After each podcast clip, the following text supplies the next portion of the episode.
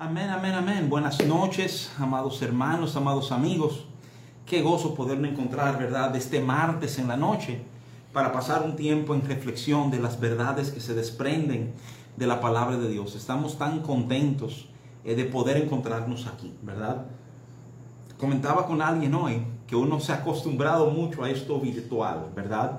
Yo sé que algunas personas piensan que porque estamos lejos hay menos calidad en lo que se está haciendo, pero qué consuelo es a nuestros corazones saber que en el Espíritu no hay distancia, ¿verdad? O sea, que el Dios que nos ministra cuando nos encontramos juntos en el local de la iglesia es el mismo Dios que nos ministra estando cada uno ahí, ¿verdad?, de nuestros respectivos hogares, en nuestros espacios, donde sea que nos estemos conectando y de nuevo simplemente un, un gozo poder compartir este tiempo con ustedes. Yo sé que mucha de nuestra familia, Palabras de Vida, ¿verdad?, han, mantenido la costumbre de sacar este tiempo para ser edificados de diferentes formas, ¿verdad? Voy saludando a algunos hermanos que se están conectando ahora, doña Eva, ¿verdad? Colón, otros mis amados hermanos, que Dios les bendiga. Ah, y de nuevo un gozo saber que están ahí, un gozo que saber que están atentos, que están, ¿verdad? Buscando ser edificados, no por mí, sino por el Espíritu Santo que mora en nosotros, ¿verdad? Ah, qué gozo y qué placer saber que el Señor sigue haciendo su obra en cada uno de nosotros. Esta noche vamos a estar reflexionando de un pasaje, ¿verdad? Ah, específico que ha pesado en mi corazón en este tiempo. Y déjeme, déjeme a lo mejor explicar eso porque me doy cuenta que es una frase que uso con cierta frecuencia, pero no siempre con una explicación. Cuando yo digo que algo pesa en mi corazón, lo que estoy diciendo es que en el tiempo de reflexión, en mi tiempo de búsqueda del Señor, para ver qué debo compartir con la iglesia, hay cosas como que uno siente que tiene como un, como un peso, como, como si Dios te estuviera llamando la atención a eso, ¿verdad? Ah, y yo creo que la palabra que quiero compartirle esta noche tiene esas características. Es algo como que el Señor quiere que entendamos, que podamos abrazar e incorporar a nuestras vidas. No se equivoquen.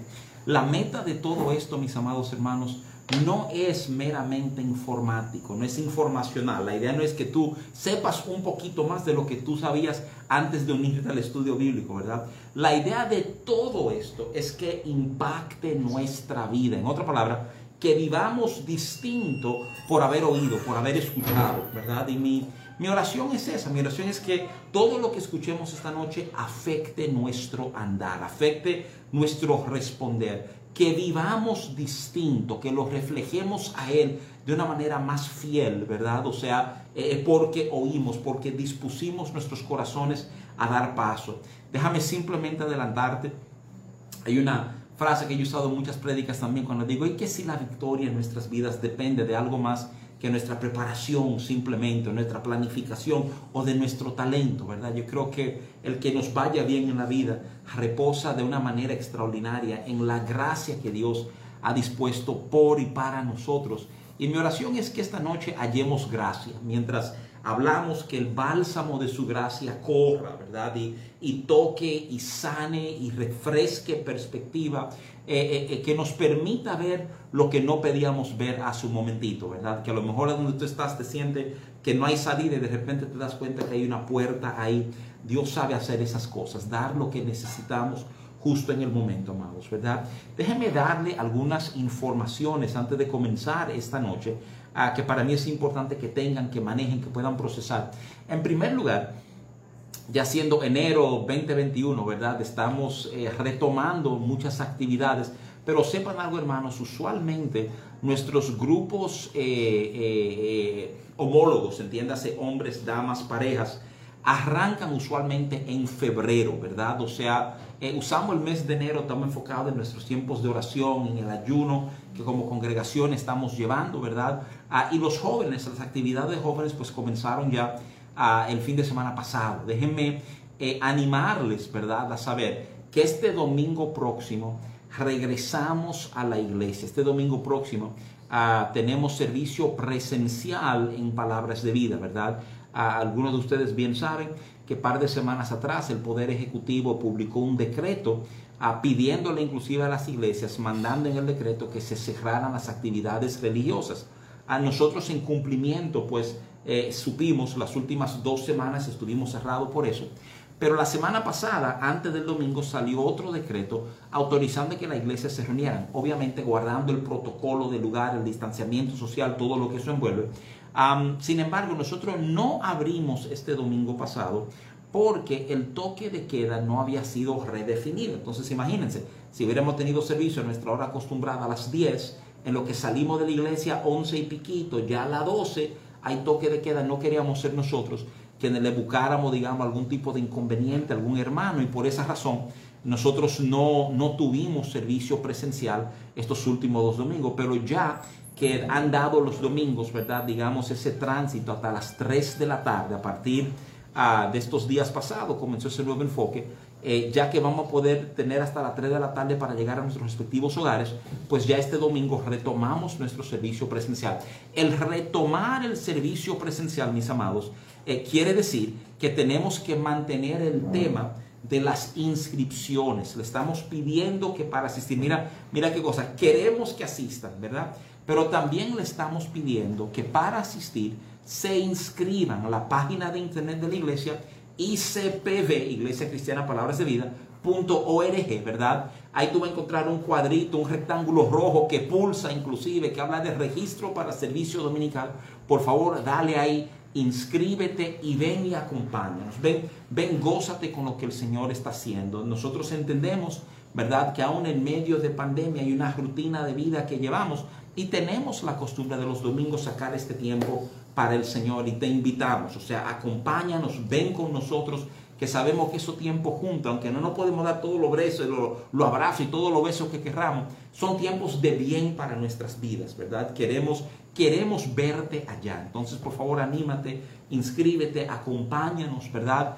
Ah, comenzamos a ver de nuevo, esto lo dije un tiempito atrás, cierta luz al final del túnel de la pandemia con las vacunas y esos procesos. Pensamos, ¿verdad?, que ya este año volveremos a un tipo de normalidad, pero mientras tanto, ven que estamos guardando todos estos protocolos y queremos que tú estés con nosotros, ¿verdad? A lo último que te quiero decir, ah, y lo recuerdo, porque es parte, como, como ahora el apóstol Pablo, ¿verdad? En Romanos 12, cuando él habla de que presentemos nuestro cuerpo como sacrificio vivo, agradable a Dios, porque esto es vuestro culto racional, así dice la palabra de Dios. Hay cosas como muy, muy racional en nuestras vidas. Una de esas es nuestro dar a Dios, ¿verdad? O sea, damos, nos desprendemos por múltiples razones. Primero porque estamos imitando a nuestro Padre, que es un Dios generoso, un Dios que ha dado. De tal manera amó Dios al mundo que ha dado a su Hijo unigénito Segundo, porque creemos en honra. Tercero, porque queremos desarrollar la costumbre, ¿verdad?, de ser generosos, desprendidos en nuestras vidas y cumplimos con nuestro dar, ¿verdad?, eh, eh, para con el lugar a donde Dios nos ha colocado. Las cuentas de palabras de vida la pueden encontrar en la página de internet, ¿verdad? Y le exhortamos, hermanos, le exhortamos a fidelidad eh, en su dar. Esto inclusive porque de, de lo que ustedes dan, la iglesia se mueve para servir y apoyar a otros, ¿verdad? Y queremos que honremos al Señor y, y seamos fiel, ¿verdad? en estas cosas. Dicho todo esto, yo lo que quisiera es orar para que entremos entonces a compartir y a reflexionar sobre un pasaje en la palabra de Dios. ¿verdad? ¿Dónde está inclina tu rostro? Eh, y déjame, déjame orar. Padre Santo, qué gozo saber que no hay extraños delante de ti. Ahora mismito, cada persona que está conectada a nosotros en esta actitud de oración, Tú sabes quiénes somos, tú sabes qué nos ha pasado, tú sabes a dónde estamos. Yo pido que esta noche tu verdad resplandezca, Señor, que tu luz, que le demos ese paso, que hallamos, que se encuentren aquí corazones en la disposición de reconocer que tú eres veraz, tú hablas verdad, Señor. Y todos los hombres están equivocados en tu presencia. Yo pido, Padre bueno, que tú despiertes nuestro interior, que, que vida surja en nosotros. Yo oro, Señor, que tu palabra esta noche sea consuelo, que traiga paz, Señor, que traiga conformidad a nuestras vidas, Padre Santo. Yo pido que tú despiertes en nosotros hambre, pasión de ti, de tu propósito, de tu hacer, Señor, de verte engrandecido en todo lo que somos, en todo lo que pensamos, en todo lo que hacemos, en todo lo que estamos envueltos. Que tuya sea la preeminencia, Señor, la gloria y la honra. Bendecimos en tu nombre, Padre bueno, y damos gracias por el privilegio de escuchar de ti. Espíritu Santo, haz, haz lo que tú has venido a hacer en nosotros. Yo pido que tú nos reveles todo lo que el Padre nos ha concedido, que a través de su palabra hay que tú selles esto en nuestros corazones y lo hagas vida en cada uno de nosotros. Te bendecimos, te damos gracias en el nombre de Jesús. Amén, amén, amén. Qué bueno, qué bueno poder orar y poder saber que el Señor está con nosotros en este proceso. Miren, el pasaje que quiero examinar con ustedes no es largo, pero tengo mucho que decir sobre él. Y lamento, déjame decirte, voy a ser bien transparente contigo, lamento porque un tiempo atrás yo veía de una manera muy sistémica trabajando primera de Juan con la iglesia y, y, lo corté no porque me cansé o porque no quise continuar, sino que lo corté porque sentí una dirección del Señor en otras direcciones. Y ahora quiero, quiero retomar un poquito de eso, por lo menos para esta noche, ¿verdad? O sea, quiero acercarme a ustedes eh, con Primera de Juan capítulo 5, del 1 al 5, ¿verdad? Primera de Juan 5, no el Evangelio de Juan, sino Primera de Juan. Es curioso, Juan es el Evangelio, ¿verdad? Y primera, de, primera, segunda y tercera de Juan son de las epístolas, de las cartas que Juan le escribe. Eh, eh, en, el caso de Juan, dos de ellas son escritas a comunidades de fe y una es escrita eh, a una persona, a un amigo íntimo a quien él está señalando algunas cosas. Pido que me acompañe aquí a Primera de Juan capítulo 5. Ah, resalté mucho el contexto un tiempito atrás, se lo voy a refrescar. Primera de Juan 5 está escrito una comunidad con la intención de reafirmar la realidad de que Jesús vino en la carne, de la naturaleza de Jesús como el Hijo eterno de Dios, como el Cristo, ¿verdad? Inclusive, digamos que uno de los submensajes es el tema de permanencia, de quedarnos en Él, en las verdades que Él me ha enseñado. ¿Por qué? Porque a esta altura hay una serie de enseñanzas que han infiltrado la iglesia. El judaísmo no fue la única amenaza, los judaizantes, ¿verdad?, de la iglesia temprana. Lo fue el docetismo y el gnosticismo. Ah, y Juan escribe como enfocando esas verdades, tratando de, de, traer corrección y aclarar puntos de verdad. Y yo creo que algunas verdades que se aclaran aquí, de nuevo, simplemente tienen mucho peso para nosotros hoy. Y por eso te pido que prestes oído. Déjame leerte el pasaje completo, primera de Juan 5, del 1 al 5, dice así, dice, a todo aquel que cree que Jesús es el Cristo es nacido de Dios. Y todo aquel que ama al que engendró, ama también al que ha sido engendrado por él. En esto conocemos que amamos a los hijos de Dios cuando amamos a Dios y guardamos sus mandamientos. pues este es el amor a Dios, que guardemos sus mandamientos y sus mandamientos, esta palabrita me encanta, no son gravosos, porque todo lo que es nacido de Dios vence al mundo. Y esta es la victoria que ha vencido al mundo, nuestra fe.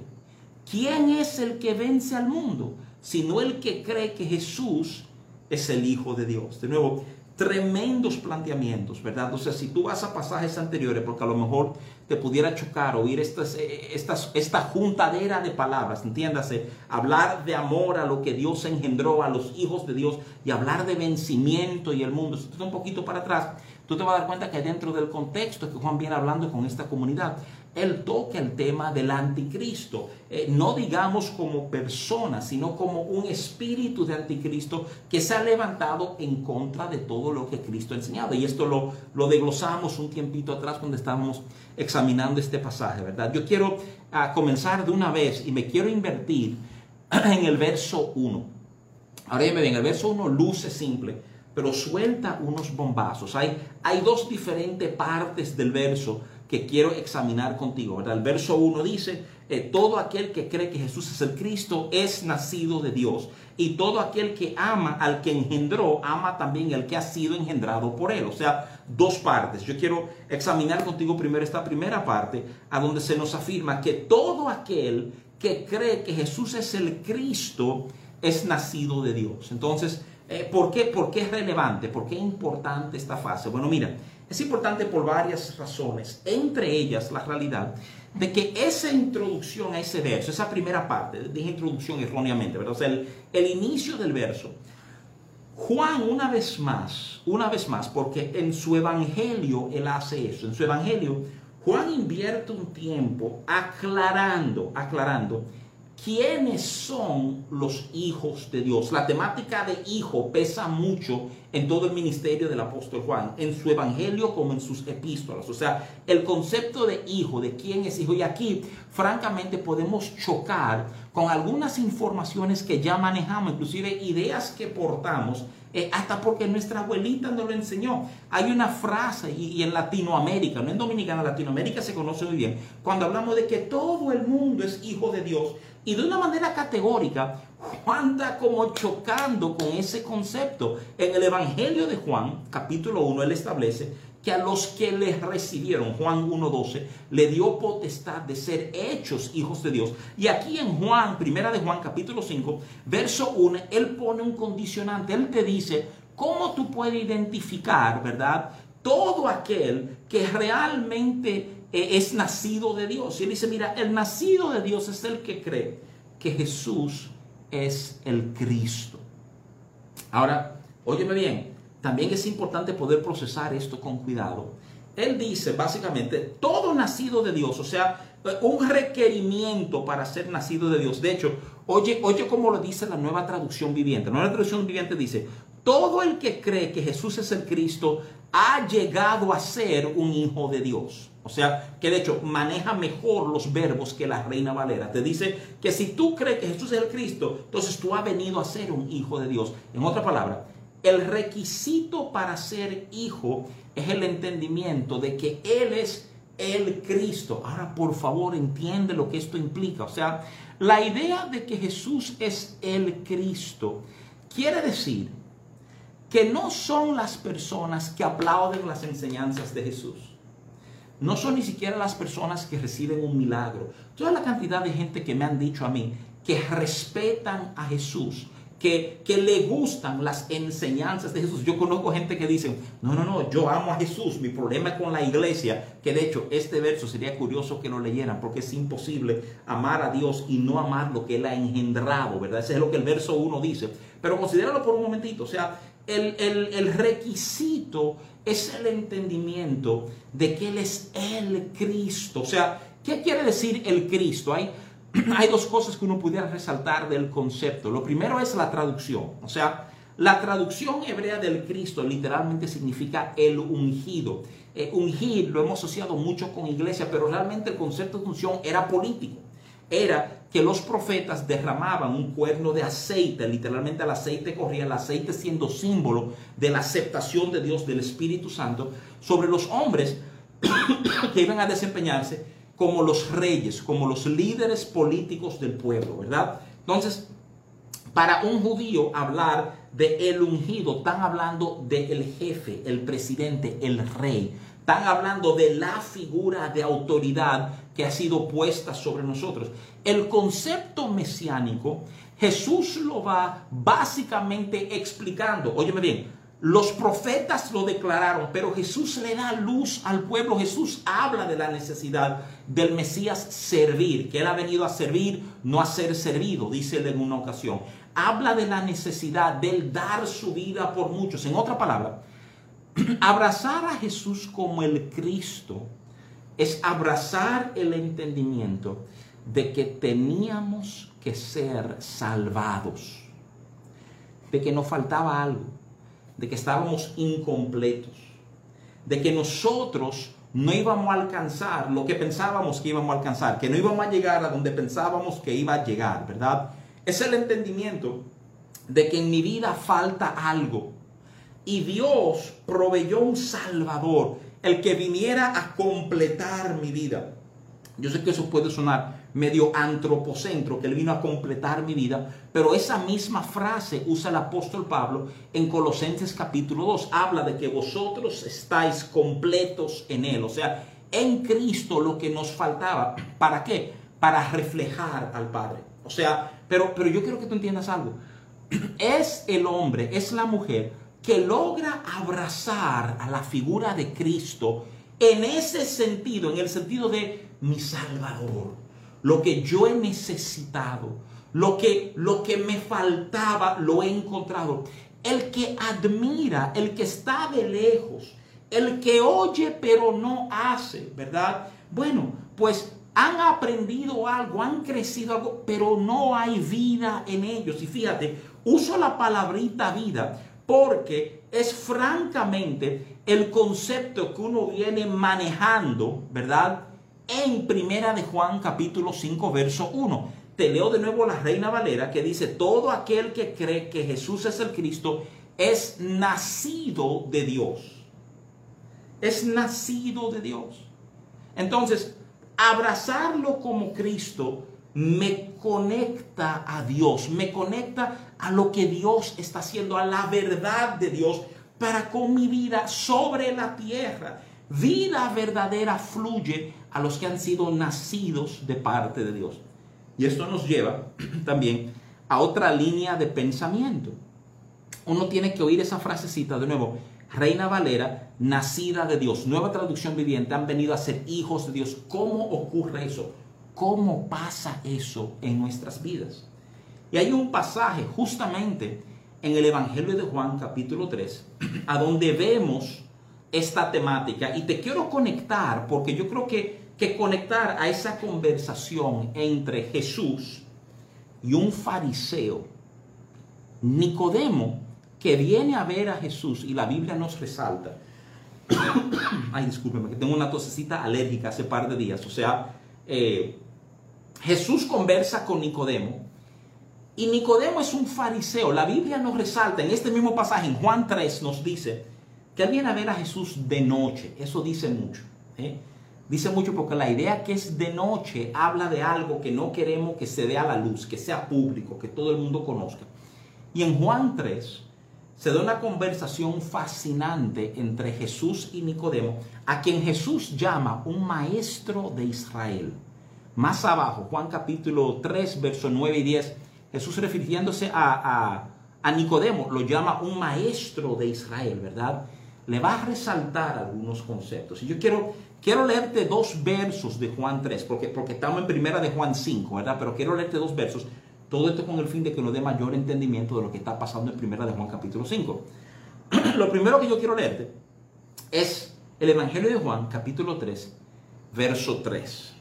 Oye esto, dice, Respondió Jesús y le dijo, de cierto, de cierto os digo.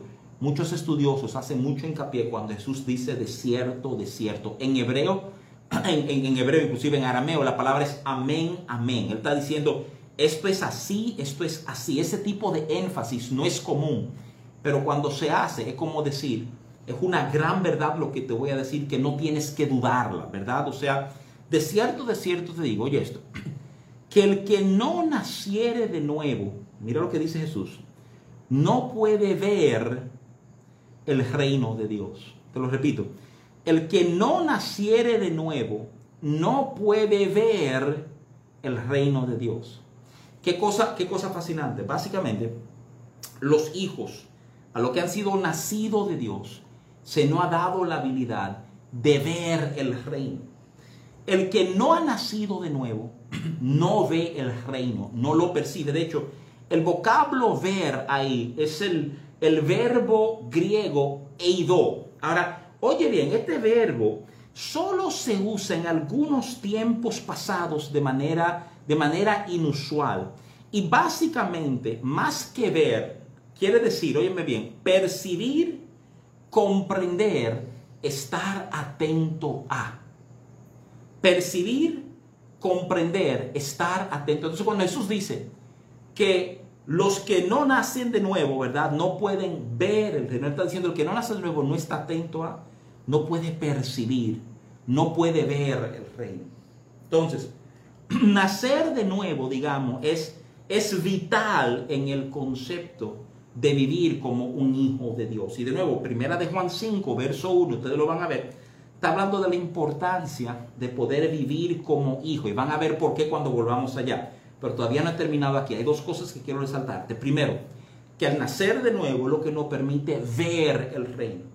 Óyeme, el que ha nacido de nuevo sabe que la realidad que estamos experimentando no es toda la verdad.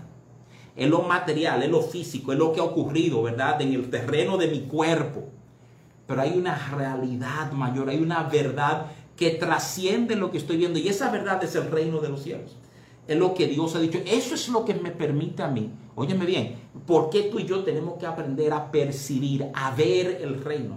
Porque viendo el reino es la única manera en que podemos hacer las cosas como Jesús nos pidió hacer las cosas. Mira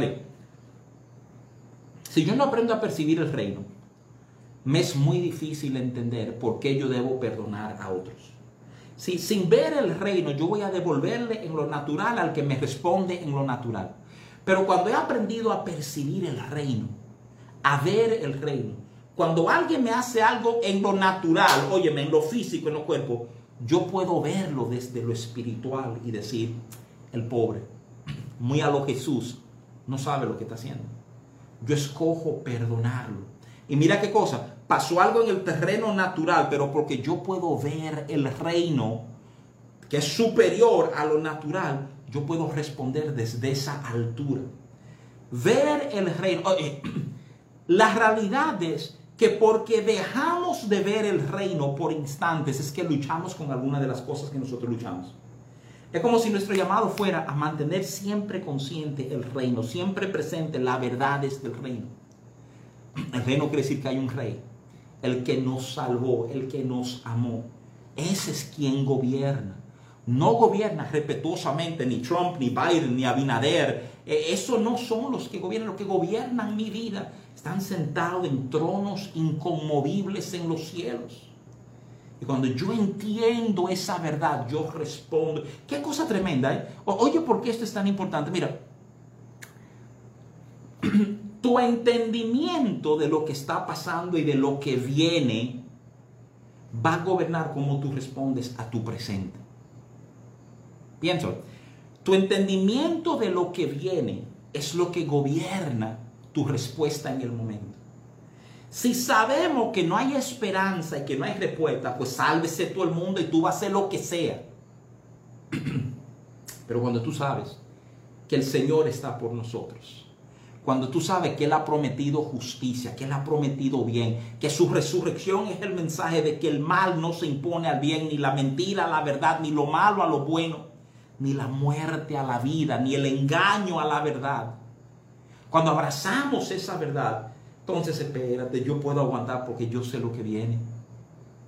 Eso cambia nuestra forma de vivir y de responder a la vida. Mira, el segundo verso que quiero resaltarte de Juan 3 es el verso 5. Esa es la segunda vez. Hay tres veces en este pasaje que Jesús va a decir, de cierto, de cierto os digo, ¿verdad?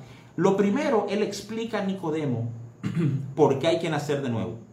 Aquí, él explica cómo nacemos de nuevo. Piensa en eso. Él está explicando, no solamente habló de nacer de nuevo, él dice, mira cómo se nace de nuevo. Oye lo que él dice. Juan 3, 5.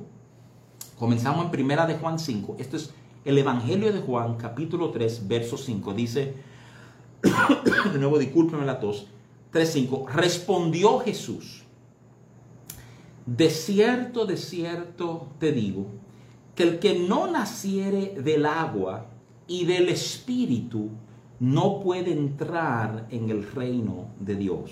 Te lo repito, de cierto, de cierto, ¿verdad? Os digo que el que no naciere del agua y del espíritu no puede entrar en el reino de Dios. Déjame, déjame decirte algo. Hay mucho debate en círculos teológicos de qué quiere decir esto del agua y del espíritu, ¿verdad? Y te comparto una de las ideas principales. Algunos eh, grandes teólogos enseñan que hablar del agua y del espíritu está hablando de los dos nacimientos que se dan en la vida de un hombre. Nacimiento natural de su mamá, ¿verdad? Ese es el por agua. Y entonces nacimiento espiritual. Y, la otra idea es que ambas frases tienen que ver con un proceso espiritual. Um, hay un grupo de teólogos a los cuales yo me uno, ¿verdad? Que dicen que realmente esto de hablar de agua y del espíritu está hablando de dos fases de un mismo proceso. Estamos hablando de nacer de nuevo. ¿De dónde sacan dos partes de un mismo proceso? Bueno, si tú, acuérdate, Jesús está hablando con Nicodemo, a quien él llama un maestro de la ley.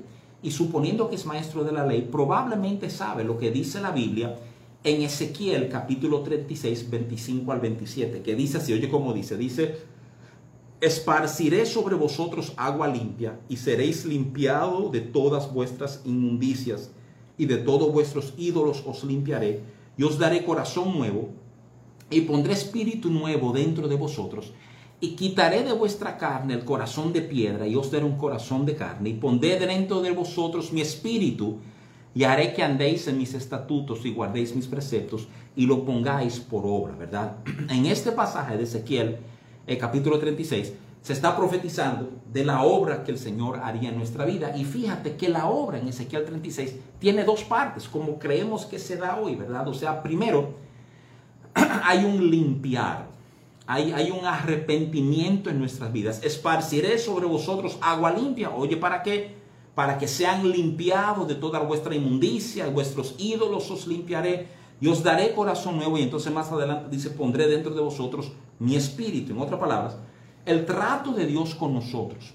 Yo he dicho mucho que el amor de Dios es algo tan espectacular que no nos deja a donde nos encontró.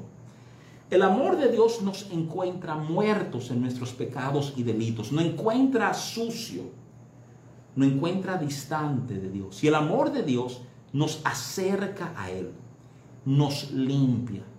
Es fascinante, y lo digo, uno lo dice muchas veces de manera, digamos, como muy por arribita, leer el Salmo 103. Ese pedacito del Salmo 103, cuando David habla de no olvidar ninguno de sus beneficios, él está diciendo, no olvide lo que él ha hecho por ti. Y dentro de esas cosas que él habla, él habla de sacarnos del hoyo. Como si nosotros hubiéramos estado metido un hoyo enlodado. Habla de poner nuestros pies sobre piedra firme. La insinuación es que andábamos en lo que no era firme. Son como estas verdades, tú sabes. O sea, en esencia, escúchame. La vida de una persona, este nacimiento nuevo, habla del arrepentimiento y el perdón que recibimos y habla de la llenura del Espíritu Santo. Yo creo que tú entiendas esto, porque uno sin el otro no da el efecto que necesitamos. Mucho, mucho arrepentimiento sin Espíritu Santo termina en posturas de culpa y de manipulación. ¿eh? Y, y, cuando hemos visto personas que se centran solamente en las dinámicas del Espíritu Santo, usualmente eso termina en caos y en desorden. Entonces, tú comienzas a ver que hay este matrimonio entre, entre, entre el limpiar y el Espíritu Santo ir haciendo su obra, entre nosotros arrepentirnos y dejar cosas y Dios ir llenando esos espacios en nosotros. Qué importante es entender esto. Y de nuevo, ¿por qué importarlo? Porque estamos hablando en Primera de Juan capítulo 5, lo que pasa en las vidas de aquellos que hemos nacido de nuevo, que hemos nacido de Dios, que somos sus hijos ahora.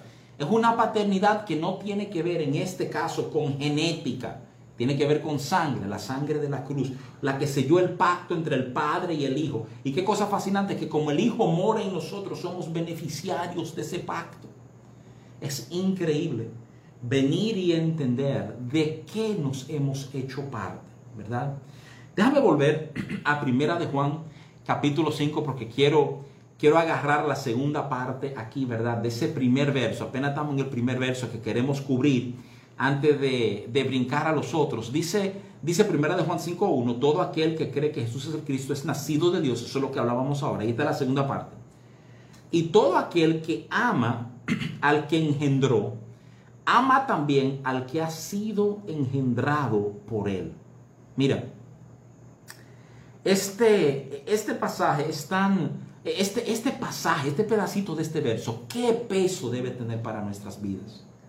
O sea, esto no es solamente asunto de que amamos al que engendró, que amamos al Padre, sino que si realmente hemos nacido de Dios, amamos al Padre y todo lo que el Padre engendra, somos, somos parte, escúchame, Sin esa segunda parte de ese verso, el cristianismo queda radicado, óyeme bien, a una intimidad entre mi vida y Dios. Esto tiene que ver con Dios y conmigo. Pero cuando habla de yo amar lo que Él ha engendrado, me está diciendo que lo que ha pasado entre el Padre y mi vida es descubrir ese Cristo, ser llamado por Él, salvado por Él me lleva, escúchame, a amar lo que Él ha engendrado. Que amemos lo que Él ha engendrado. Ya, ya esto sale de la intimidad con Dios. Ya esto me obliga a bregar con otros. En, en primera de Juan 4, Juan va a hablar en el orden de que si tú dices que amas a Dios pero aborreces a tus hermanos, tú eres un mentiroso. Esa es la palabrita que usé pesada.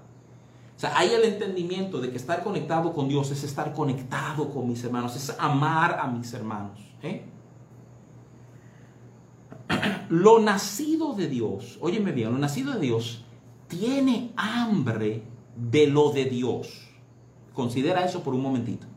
Y, tú vas a ver a dónde voy con esto un ratico. Pero, pero mira, el Salmo 42, verso 1 y 2, nos da una comparación que a mí me, me, me emociona, ¿verdad? Salmo 42, verso 1 y 2 dice así, dice, como el siervo brama por las corrientes de aguas, así clama por ti, oh Dios, el alma mía. Mi alma tiene sed de Dios, del Dios vivo. ¿Cuándo vendré y me presentaré delante de Dios? Ese es el Salmo de nuevo 42, versos 1 y 2. ¿eh? Amados, ¿entienden a dónde voy con esto? O sea, si hemos sido nacidos de Dios y entendimos lo que es nacer de Dios, ¿eh? amamos lo de Dios. En nuestra vida debe haber una pasión, un, un deseo de las cosas de Dios. Y aquí es necesario detenernos. Es necesario detenernos y hacernos algunas preguntas serias, algunas preguntas de peso. oye, oye mi pregunta, mi pregunta, ¿realmente amamos lo de Dios? Amamos a nuestros hermanos, amamos, amamos la comunidad de fe, amamos la iglesia. No estoy hablando solamente de palabras de vida. Estoy hablando de todas las iglesias, porque, porque no hay múltiples iglesias, hay una iglesia de Cristo. ¿eh? Amamos el corazón de Dios para este país, para esta nación, para nuestro continente, para el mundo. Le hemos dado peso a eso. Y, yo tengo que ser muy transparente contigo. Yo quiero, quiero compartirte esto. Yo sé que es una experiencia personal, pero a lo mejor puede ayudar a algunos que nos están oyendo ahora mismo. Oye, oye lo que te voy a decir. Aún dentro de la iglesia, yo creo que hay momentos que se va apagando nuestro apetito para Dios. Yo creo que se va apagando ese apetito, que hay momentos a donde, sí, amamos al Señor, cumplimos con el Señor, ¿verdad? O sea, pero, pero, pero amar, que lo de Dios me apasiona, señores. Hay una generación levantándose que no tiene pasión. Honestamente, o sea, nuestros jóvenes hoy la pasión escasea, no saben qué le apasiona. Y, estoy hablando de pasión, conectándolo a la manera en que hemos sido llamados a amar por múltiples razones. Porque, porque cuando hacemos cosas y no hay ese amor, se nos hace gravoso. Y el mismo pasaje que estamos manejando nos dice que guardar sus mandamientos no me es gravoso. Piénsalo por un momentito. Y la pregunta es, ¿tengo yo esa pasión en mi vida? Mira, yo puedo ser muy claro contigo y decirte que hubo tiempos en mi vida donde yo no sentía pasión por las cosas de Dios. Puedo cumplir de nuevo, ¿verdad? O sea, pero pasión, que yo amaba, no, tenía conciencia, pero pasión faltaba. Así como el siervo brama, anhela las aguas, así es que nuestras almas deben anhelar a Dios. Déjame hacerte muy claro, muy de frente. ¿Por qué en nuestras vidas se apaga esa pasión, ese anhelo intenso por Dios? La respuesta es un poquito incómoda, pero real. me acuerdo unos años atrás, de hecho, en esos días mi hermana me recordó esa cita. porque cuando tú comes, oye bien, cuando tú comes mucha comida chatarra, aquí, aquí, aquí, aquí, hay una llenura que llega a tu vida. Y esa llenura no permite que el hambre para las cosas de Dios domine. El pastor Piper dice que cuando tú has comido comida chatarra en el mundo, el apetito para las cosas de Dios se te extingue. Qué curiosa la idea de que tenemos que aprender a esperar ese, esa hambre, no, no saciarme de que otras cosas no roben mi apetito para Dios. Qué importante es poder vivir de una manera a donde yo me lleno de Dios, lo de Dios llena mi vida. No solamente, digamos, el trabajo, las ocupaciones de Dios. es que el contentamiento de mi corazón se encuentra en aquello en que yo tengo pasión. Un matrimonio sin pasión eventualmente colapsa. Puede guardar la, la, forma, pero el fondo colapsa. Pasión mantiene vivo lo que somos, esa hambre, ¿verdad? Y de nuevo, todo pegado, ¿verdad? A este pasaje que estamos viendo de, de Primera de Juan, capítulo 5, y en el caso a donde estamos, o sea, el verso 1, hablando, ¿verdad? O sea, de amar a lo que ha sido engendrado por Dios. No solamente a Dios, sino a lo que viene, ese apetito, esa hambre de las cosas de Dios. Señores, no podemos fingirlo. O tenemos pasión o no tenemos pasión. Y si no tienes pasión, entonces es bueno, es bueno preguntarte de qué me estoy llenando. ¿Tú sabes por qué muchos expertos en conducta dicen que esta es una generación que no tiene pasión? Porque es una, generación que pica, sin relajo. O sea, su atención está difuso en todo. Están hablando contigo y están viendo el celular y oyendo una canción al mismo tiempo. Están divididos porque están comiendo aquí, aquí, aquí. Tan llenos. Y esto, esto no permite, no permite que desarrollen esa hambre, ese apetito para ir hacia adelante. Déjame decirte algo. Cada uno aquí es el monitor de su corazón. Y tú sabrás si tú tienes o no hambre de las cosas de Dios. Pero esto es un buen tiempo hablándote con franqueza para poder confesarle allá donde tú estás al Señor. Me hace falta esa pasión. Me hace falta esa hambre. Estoy, estoy oyendo a Rafi, estoy oyendo lo que se está hablando.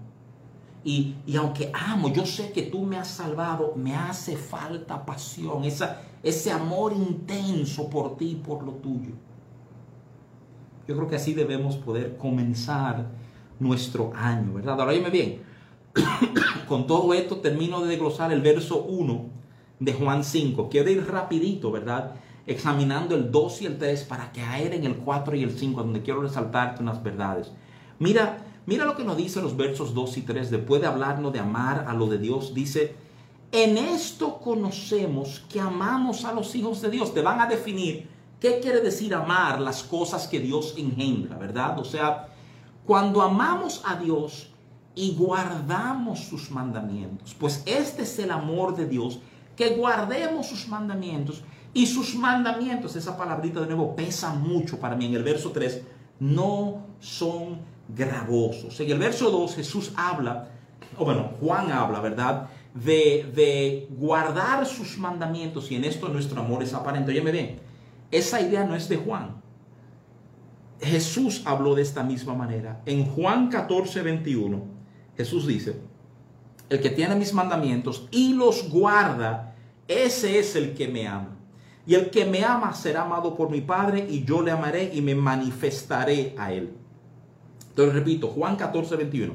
El que tiene mis mandamientos y los guarda, este es el que me ama y el que me ama será amado por mi Padre y yo le amaré y me manifestaré a Él. Qué concepto extraordinario de nuevo. Yo he oído a algunas personas querer tildar, óiganme bien, esto es un concepto bien importante, querer tildar, tildar de manipulador a Jesús. Jesús básicamente está diciendo, si tú me amas, tú guarda mi mandamiento. Si tú me amas, tú vas a hacer lo que yo te digo.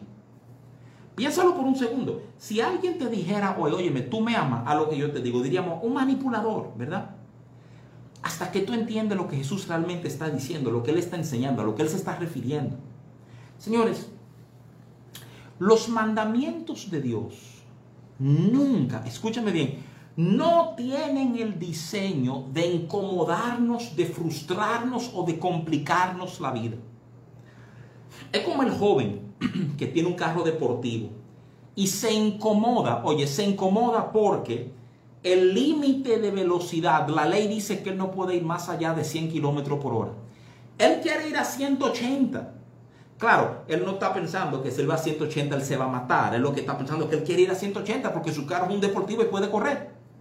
Tú comienzas a entender que los límites, los que Dios ha puesto, están ahí con un propósito, con un fin. Óyeme bien, todo límite puesto por Dios tiene la idea, todo mandamiento dado por Dios está diseñado para preservar la vida que hay en nosotros.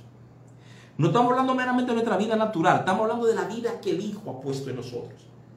vida se protege dentro de esos límites de Dios. No están ahí para frustrarnos, están ahí para protegernos, para que lo que haya en nosotros sea prosperado y florezca y dé lo que debe dar. Es fascinante cuando la sociedad que está lejos de Dios comienza a reconocer límites y mandamientos de Dios porque han descubierto que hay un bien. Dame el asunto. Cuando explotó en los ochentas la, el, el SIDA, cuando SIDA fue descubierto y estaba en su momento de gloria en los ochentas, varias organizaciones en los Estados Unidos comenzaron a sacar publicidad que hablaba, oye de lo que hablaba, hablaba de abstinencia, hablaba de tener una sola pareja. Entonces, bueno, ¿por qué abstinencia? Porque una sola para proteger tu vida. Mira qué cosa. De repente el mundo entendió que eso que la Biblia dice tiene un valor. ¿Por qué? Porque entraron en miedo y se dieron cuenta que si vivían como Dios le llamó a vivir, no enfrentarían este peligro que ya estaban enfrentando. Es fascinante descubrir que lo de Dios está hecho para guardar nuestras vidas. Uno oye mandamiento y cuánto pesa esa palabra. Yo no sé si te pasa a ti, pero cada vez que yo oigo mandamientos, yo digo, fresco, como que pesado. Algo que hay que hacer, algo que tengo que hacer, algo que me obligan a hacer. Yo no quiero más mandamientos. Los mandamientos me limitan, me roban a mí, me roban de mi tiempo, de lo que yo quiero hacer, de, de mis recursos, porque tengo que cumplir con lo que otro dice. y cuando este es tu entendimiento, qué lejos estamos de entender el corazón de Dios. Mira qué cosa. Que este pasaje comienza en el verso 1 hablando de nacer de Dios, de amarlo de Dios para entonces referirse a hacer las cosas como Dios ha pedido de nosotros. Y óyeme, el final del verso 3 choca con la idea de gente, nos sacude, cierra literalmente diciendo que los mandamientos de Dios, óyeme bien, no son gravosos. Y uno dice, mentira, son pesadísimos. No, escúchame bien, cuando hay ese amor, cuando hay ese, esa pasión con Dios, sus mandamientos no son gravosos, no pesan, es, es un deleite. Tú comienzas a entender cómo David puede declarar que le ha sido bueno cumplir su ley, que ha aprendido a deleitarse en Dios, que hay un gozo, me hace bien, lo disfruto. Tú sabes lo que no te es gravoso hacer, lo que tú disfrutas hacer. Qué cosa fascinante que podemos aprender a disfrutar lo de Dios en nuestras vidas. A disfrutar su trato, su amor, a disfrutar lo que Él pide de mí. Por eso, por eso podemos pensar, el apóstol Pablo cita a Jesús en el libro de los Hechos, capítulo 20, él dice, más bienaventurado es dar que recibir. Dice, pero acá, a todo el mundo le gusta recibir, ¿eh? Pero qué, qué bendición darse cuenta de esa realidad, de la, de la realidad de que se tiene que ver, ¿verdad? Con, con este, esta habilidad de disfrutar lo que Dios ha pedido de nosotros. Amados hermanos, amadas hermanas, si cumplir lo que Dios pide de ti te es gravoso, y de nuevo, eso no lo sabe nadie, eso no lo sabe el pastor, no lo saben los demás, eso tú lo sabes en tu corazón. Si te es gravoso, esa es otra señal. Que falta ese amor, que, que no hemos llenado de otras cosas y no de la fuente correcta. Porque no es gravoso, es lo que nos dice la palabra de Dios. Miren, los versos 4 y 5 tienen un peso particular para nosotros esta noche. Quiero, quiero compartírtelo, ¿verdad? Con algo de detenimiento. Me, me interesa que queden claras estas ideas. Oye, Primera de Juan 4 y 5 dicen así. Dicen, ¿te recuerda que estamos hablando de lo que es nacido de Dios? Hablando de lo que es nacido de Dios, déjeme subir un poquito aquí, un mensajito que dice que no se está escuchando, no sé, no sé si esto ayuda un poquito, ¿verdad? Estoy sin micrófono hasta la semana que viene, a lo mejor ese, ese es un elemento, ¿verdad? Pero, pero déjeme continuar, dice los versos 4 y 5 de esta manera, dice, porque todo lo que es nacido de Dios estaban hablando de lo que es ser nacido de Dios. Oye esto, todo lo que es nacido de Dios vence al mundo. Y esta es la victoria que ha vencido al mundo, nuestra fe. ¿Quién es el que vence al mundo sino el que cree que Jesús es el Hijo de Dios? Gloria a Dios. Gloria a Dios. Qué tremenda noticia se nos está dando. Yo no sé si tú entendías lo que implica ser hijo de Dios, lo que implica nacer de Él. Pero estos versos te los resumen a la perfección. Óyeme bien, o sea, todo lo que es nacido de Dios vence al mundo. Ahora óyeme bien, óyeme bien. Esa frasecita al mundo en griego, ho, el artículo definitivo, ho cosmos, la palabra de que uno saca el cosmos, el todo. Literalmente está diciendo que lo que es nacido de Dios vence a todo. No vence solamente al mundo, no vence las tentaciones, no vence al enemigo, vence a todo. Si hemos nacido de Dios, hay en nuestro ADN un, un, vencimiento programado. Somos más que vencedores. Dice el apóstol Pablo en Romanos. A mí me encanta esa idea, más que vencedores. Yo recuerdo unos años atrás, el apóstol Jorge Reynoso, Jorge Reynoso, que amamos profundamente, que partió con el Señor el año pasado. Jorge compartió una prédica en palabras de vida y Jorge era un tipo bien, bien, con mucha gracia para comunicar. Jorge hablaba de lo que quiere decir ser más que vencedor y él lo comparaba a un boxeador. Él hablaba de un boxeador que estaba, estaba en el ring, ¿verdad? Ah, y que iba dando trompones y dando trompones y le daban a él y él daba al otro y se le hinchaba el ojo y le daban y sangraba y el primer asalto, segundo asalto, décimo asalto, doceavo asalto, por fin este boxeador que le han dado todo estos golpes y ha dado todos esos golpes, ese boxeador viene, ¡pam! y noquea al oponente y gana el pleito. Ese es el vencedor. Pero Jordi Reynoso decía, ¿tú sabes quién es más que vencedor? Más que vencedor es la mujer del boxeador. Aquel va a llegar a la casa y entregarle el cheque que él acaba de ganar sin haber dado un solo golpe. ¿Eh? Eso tiene que ver con nuestras vidas. Nosotros hemos heredado la victoria, hemos heredado la victoria de otros. Cristo venció y nos ha tocado a nosotros. Abraham, las promesas, dice la palabra de Dios en Gálatas, que las promesas de Abraham nos pertenecen. Nos pertenecen a nosotros, a ti y a mí. Dice la palabra de Dios que lo que es nacido de Dios vence al mundo y esta es la victoria que ha vencido al mundo. Oye bien, ¿qué es lo que ha vencido al mundo? Nuestra fe. Nuestra fe. Fe es la habilidad de ver lo que estamos esperando ver. En estos días, hablando con diferentes hermanos, les he resaltado que muchas personas cuando hablan de fe corren a Hebreos capítulo 11. Yo creo que es un tremendo lugar para aprender de fe, ¿verdad? Pero óyeme bien, cuando la Biblia no define fe, dice es la certeza de lo que se espera, de lo que se espera. Vamos al principio. ¿Se acuerdan? ¿Se acuerdan de lo que estamos hablando? ¿Se acuerdan que estamos hablando de nacer de Dios? Nacer de Dios, sin haber nacido de Dios, tú no puedes ver al reino. Sin haber nacido Dios, tú no puedes ver lo que viene. No hay esperanza. La esperanza está conectado a saber ver el reino.